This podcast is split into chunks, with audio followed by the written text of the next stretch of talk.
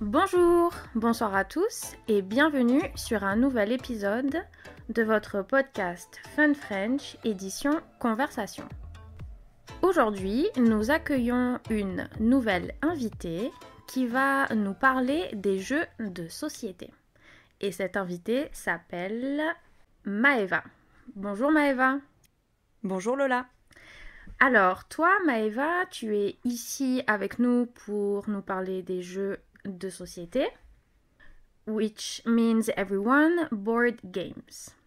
Euh, alors, avant qu'on commence le podcast et avant qu'on commence à discuter de ce nouveau sujet, est-ce que tu pourrais te présenter, Maëva, en quelques mots? Par exemple, euh, où est-ce que tu habites? Alors, j'habite à Montpellier, qui est une ville du sud de la France. Et euh, je suis originaire d'une autre ville du sud de la France qui s'appelle Carcassonne. Et donc je suis sur Montpellier parce que j'ai fait mes études supérieures ici et que je travaille ici actuellement. Et je travaille dans un centre de recherche euh, sur l'agronomie. Tu as dit que tu habitais à Carcassonne ou que tu venais de Carcassonne, c'est ça? Oui, c'est ça. Et il me semble qu'à Carcassonne, il y a un château qui est très connu. Il y a une cité médiévale, c'est une des plus belles euh, cités euh, préservées euh, en France, il n'y a pas énormément de villes qui ont euh, un château et tout, le château qui a son enceinte, euh, la ville qui est préservée, les monuments, etc. Donc ça en fait un des joyaux architecturaux en France. Est-ce que tu recommanderais à nos auditeurs et nos auditrices de visiter Carcassonne et ta région en général. Ah oui, oui, complètement. C'est euh, le sud de la France, c'est une des régions les plus belles à visiter euh, pendant l'été ou au printemps parce que c'est très riche. On a la mer, on a la montagne avec les Pyrénées qui sont assez proches. Et euh, le château de Carcassonne, si vous y venez pour la fête nationale qui est le 14 juillet, euh, c'est vraiment un moment incontournable euh, de la ville où il y a euh, un très beau feu d'artifice et ce qu'on appelle l'embrasement de la cité. Et donc c'est toute la cité qui, parle d'un effet de lumière, prend feu pour un peu rappeler l'histoire de, de la cité qui a réellement pris feu voilà, au Moyen Âge. Ah ouais, je savais pas du tout ça. Je savais qu'il y avait un magnifique feu d'artifice, which means everyone fireworks.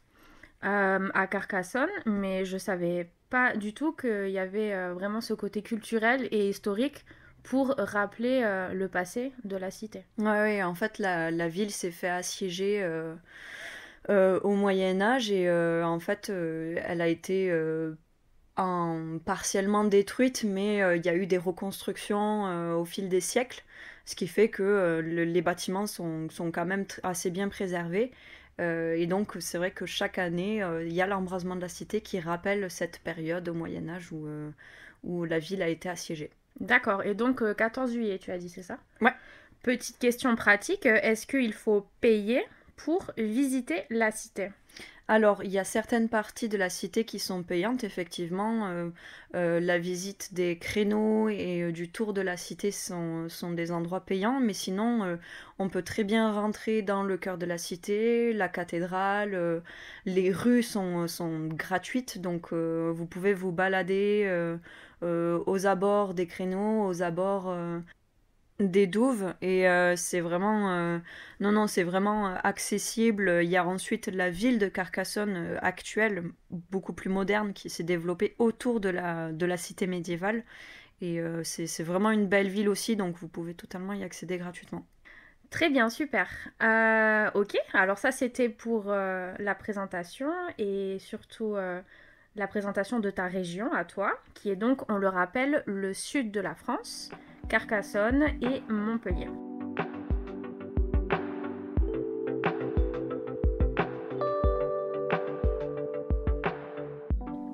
Alors maintenant, on va aborder le sujet de ce podcast qui est, je le rappelle, les jeux de société.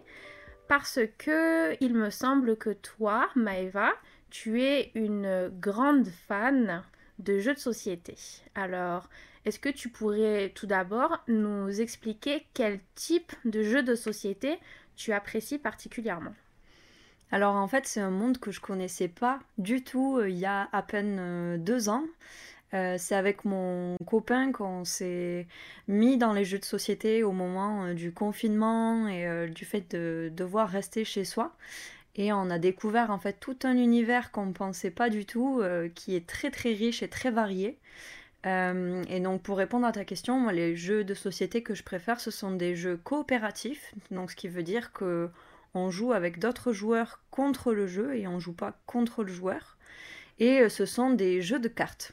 Euh, donc il existe énormément de jeux de cartes de ce style-là qui sont coopératifs. Et voilà, ça fait deux ans qu'on remplit nos étagères de jeux comme ceci pour avoir une euh, belle collection. Et est-ce que tu as un exemple du coup euh, de quels exemples tu peux nous citer de ces jeux de coopération les plus connus ou ceux que tu préfères?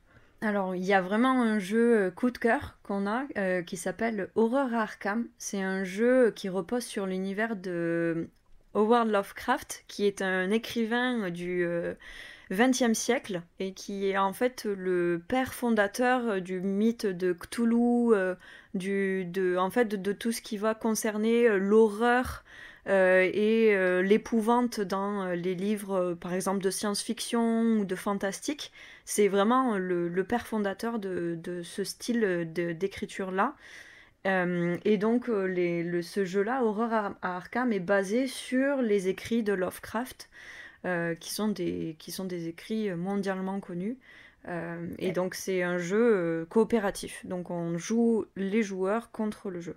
Est-ce que toi tu as déjà lu les œuvres justement de cet auteur? Alors on connaissait pas l'auteur avant de connaître le jeu.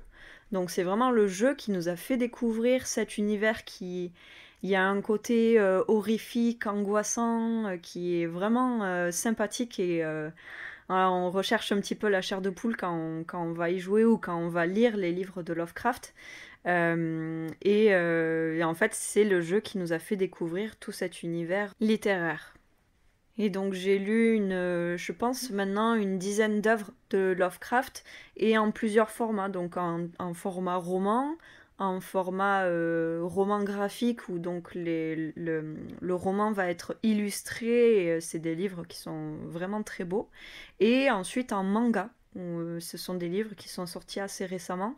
Et donc c'est un mangaka qui reprend les histoires de Lovecraft pour nous plonger encore plus profondément dans l'horreur de Lovecraft. D'accord. Ces, ces jeux de société que tu as sur tes étagères, est-ce que il y en a aussi qui sont des jeux de société, disons, plus familiaux, où vous êtes vraiment euh, centré sur cet univers euh, de fantasy, disons? Alors, on a vraiment, on est vraiment parti sur des jeux, euh, ce qu'on appelle des jeux experts, où en fait, on, n'avait pas trop l'habitude avec mon copain de jouer aux jeux de société ou le Monopoly ou des, des, jeux comme ça qui nous plaisaient pas tant que ça. Et on est vraiment rentré dans, dans des jeux assez longs, assez fastidieux, ou par exemple le jeu de Horror Arkham, quand on y joue, on y joue au minimum deux heures, voire trois heures la partie. Et euh, il y a un système de campagne où on va faire toute une histoire. Donc on va commencer euh, à faire des parties, on va faire évoluer nos personnages, nos, notre histoire et puis on va aboutir et ça va prendre plusieurs soirées, voire plusieurs semaines pour pouvoir euh, terminer euh, ceci. Et c'est vrai que la plupart de nos jeux tournent autour d'univers euh, fantastiques ou des univers connus comme par exemple Le Seigneur des Anneaux ou Game of Thrones ou, ou Marvel. Harry Potter aussi, je crois. Harry Potter, effectivement, on a quelques jeux qui sont pas tant experts que cela, mais qui sont, euh, par exemple, on a un jeu qui est euh, Bataille à Poudlard, qui est un jeu coopératif où on est, euh, on incarne soit Hermione Granger ou Harry Potter et on doit combattre les mange-morts, voilà, et faire évoluer l'histoire comme dans les films. Donc si je comprends bien, le but ou l'intérêt de ces jeux coopératifs, en fait, c'est que n'importe quel univers peut être adapté en jeu de société. Il faut pas vraiment euh, qu'un jeu euh, crée son propre univers. N'importe quel univers, n'importe quelle ambiance peut être adapté. Exactement. On a, on a des jeux qui sont des jeux historiques ou qui vont reposer sur, voilà, sur des histoires, sur des faits historiques, comme par exemple le jeu qui s'appelle La légende des cinq anneaux, qui est basé sur le Japon médiéval, où on va retrouver des personnages historiques. Et puis il y a des univers qui sont créés par le jeu en lui-même. Euh, comme par exemple euh, Super Fantasy Brawl, qui est un petit jeu, là c'est un jeu de duel, donc on joue joueur contre joueur. Et, euh, et là, c'est des personnages complètement inventés par les concepteurs des jeux de société. Et combien de jeux de société vous avez en tout Environ? Une idée de combien de boîtes vous avez? Alors, il y a une différence du coup entre le nombre de boîtes et le nombre de jeux. En nombre de jeux, je pense que nous en avons une trentaine. Et euh, chaque jeu peut avoir, euh, comme il y a beaucoup de jeux avec des extensions ou en gros qui vont servir à étoffer l'histoire dans laquelle notre jeu va évoluer, euh, on doit avoir plus d'une centaine, voire 200 boîtes, parce qu'aussi on aime beaucoup les jeux de cartes à collectionner. Et donc il y a beaucoup de petites boîtes qui contiennent voilà, des, paquets de cartes qu'on achète euh, pour étoffer le jeu.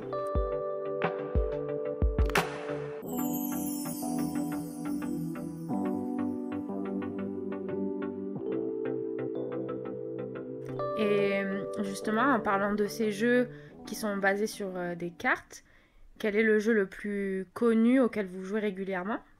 Alors, on a un jeu qui s'appelle Magic the Gathering, euh, qui est un des jeux euh, assez connus euh, qui sont en fait des jeux de cartes à collectionner. Donc il y a Magic qui est dans le même style de jeu que Pokémon par exemple. Voilà, donc c'est un, jeu là par contre où c'est du duel, donc c'est joueur contre joueur. voilà. D'accord. Et quel jeu tu conseillerais à une personne comme moi qui est totalement novice et qui n'est pas habituée à ce type de jeu de société, quel jeu est-ce que tu euh, me conseillerais pour commencer? Je pense que euh, on peut trouver un jeu pour toi qui peut correspondre à tes attentes parce que je peux pas te répondre qu'il existe un jeu euh, pour débutants pour rentrer dans le monde du jeu.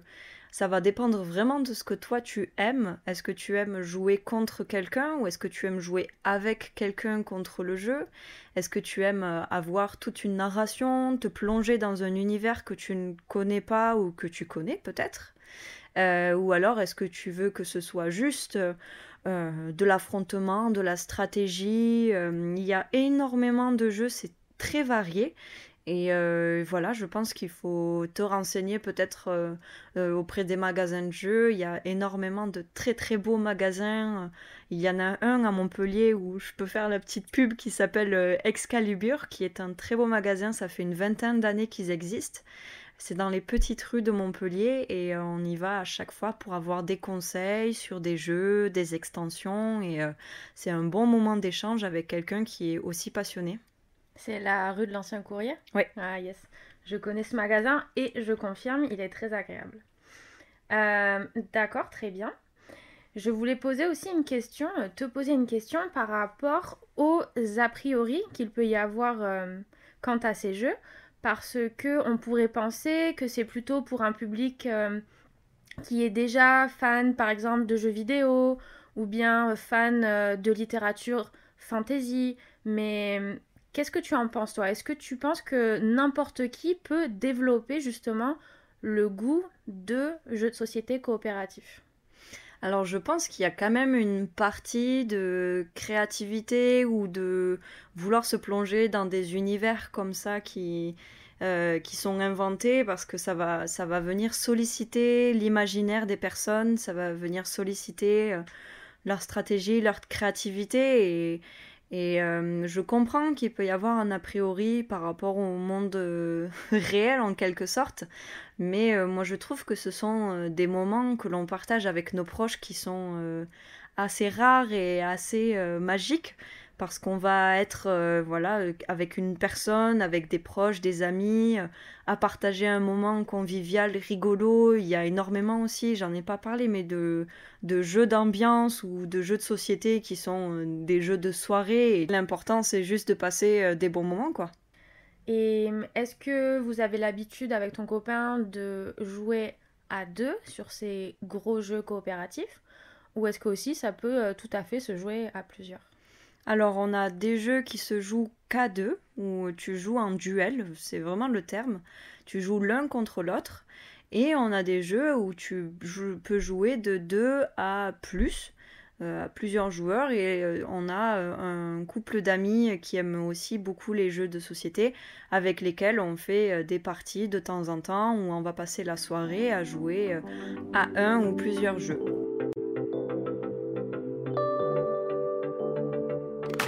Est-ce que toi, personnellement, Maëva, tu es aussi attirée par les jeux vidéo qui sont euh, dans le même univers, fantasy, euh, etc. Alors oui, c'est vrai que j'aime beaucoup les jeux vidéo aussi et ça va être des jeux qui vont être euh, dans des univers, ce qu'on appelle des univers ouverts, donc où en fait on peut se balader euh, dans le monde réel et tu vas incarner euh, un personnage qui va évoluer dans une histoire et c'est ce qui me plaît beaucoup dans les différents jeux, que ce soit physique ou virtuel, c'est de pouvoir incarner quelqu'un dans une histoire, faire avancer et aboutir à une conclusion. Donc tu dirais que tu es plus attiré par les jeux de société ou les jeux vidéo? Dans ce domaine-là, bien sûr, dans ce style. Je suis plus attirée par les jeux de société parce que j'ai un petit côté collectionneuse et euh, matérialiste où j'aime bien avoir l'objet. Euh, j'aime bien euh, avoir relié les différents univers. Donc, par exemple, pour Lovecraft, d'avoir les boîtes de jeux, d'avoir les différents livres, d'avoir une connaissance en fait sur tout cet univers, ça me plaît énormément et je vais chercher à voir les objets, à avoir dans la main euh, voilà le contact physique avec les jeux, avec euh, les petits tokens, euh, voilà. Je comprends, oui, c'est comme moi, par exemple, je préfère lire un livre physique et avoir le livre dans mes mains, pouvoir tourner les pages moi-même, plutôt que de lire sur une liseuse des e-books. Et d'ailleurs, je précise que ce podcast est enregistré dans ta pièce qui est dédiée à ta collection ou plutôt à votre collection et c'est vraiment d'un très bel effet. C'est une très très belle collection parce que les boîtes de ces jeux de société sont presque des œuvres d'art à part entière parce que sur chaque boîte, je vois qu'il y a des types de dessins différents, des designs différents, un univers différent et vraiment des dessins euh, complexes qui en somme sont vraiment des œuvres d'art euh, en elle-même. Et tu as tout à fait raison parce qu'il y a énormément d'artistes, d'illustrateurs et illustratrices qui euh, travaillent pour ces, pour ces jeux. Par exemple, sur Magic the Gathering, une des artistes les plus connues s'appelle Magali Villeneuve, elle est française et elle fait des illustrations euh, qui sont d'un réalisme fou et elle fait énormément penser par exemple au peintre Le Caravage, donc ce côté très réaliste avec le clair-obscur et euh, ça nous plonge dans un univers et elle va euh, travailler avec plein de licences qui sont extrêmement connues, dont euh, Game of Thrones, Le Seigneur des Anneaux. Et je vais d'ailleurs la rencontrer ce week-end à un événement de jeux de société où je vais pouvoir lui faire signer mes œuvres d'art et pouvoir la remercier pour tout son talent. Ouais, très bien. Et c'est où cet événement? C'est à Toulouse, c'est une autre grande ville du sud de la France qui est entre Bordeaux et Montpellier. Euh, et c'est un événement sur le jeu Magic the Gathering. Ça s'appelle comment? Est-ce que c'est euh, ce genre d'événement qui s'appelle Comic Con, etc. ou pas du tout? Alors, c'est les Comic Con, ce sont des événements qui sont plus tournés sur les séries ou sur les films, avec euh, donc les acteurs qui vont venir. Et là, c'est un peu plus un événement de niche où c'est donc euh, le Relic Fest, qui est un événement euh, par un magasin de jeux de société. Euh, et c'est tourné que sur l'univers de Magic et donc il va y avoir des joueurs, on va pouvoir voilà jouer avec d'autres personnes, rencontrer des artistes qui font des illustrations pour ce jeu de cartes, des concepteurs du jeu. Voilà, ça va être un chouette événement. Ok, super. Eh bien, merci beaucoup Maëva d'avoir accepté de venir sur ce podcast et de nous avoir parlé de ta passion, les jeux de société ou une de tes passions. Merci à toi de m'avoir invité. Si vous souhaitez solidifier vos bases en français, n'oubliez pas qu'il existe le cours Fun French pour les débutants. Don't forget to check out the Fun French course for beginners if you want to practice and make sure not to speak broken French. En attendant, je vous retrouve très vite dans un nouvel épisode du podcast Fun French. Je vous souhaite une très belle journée ou une très belle soirée et à très vite. Au revoir Maëva. Au revoir.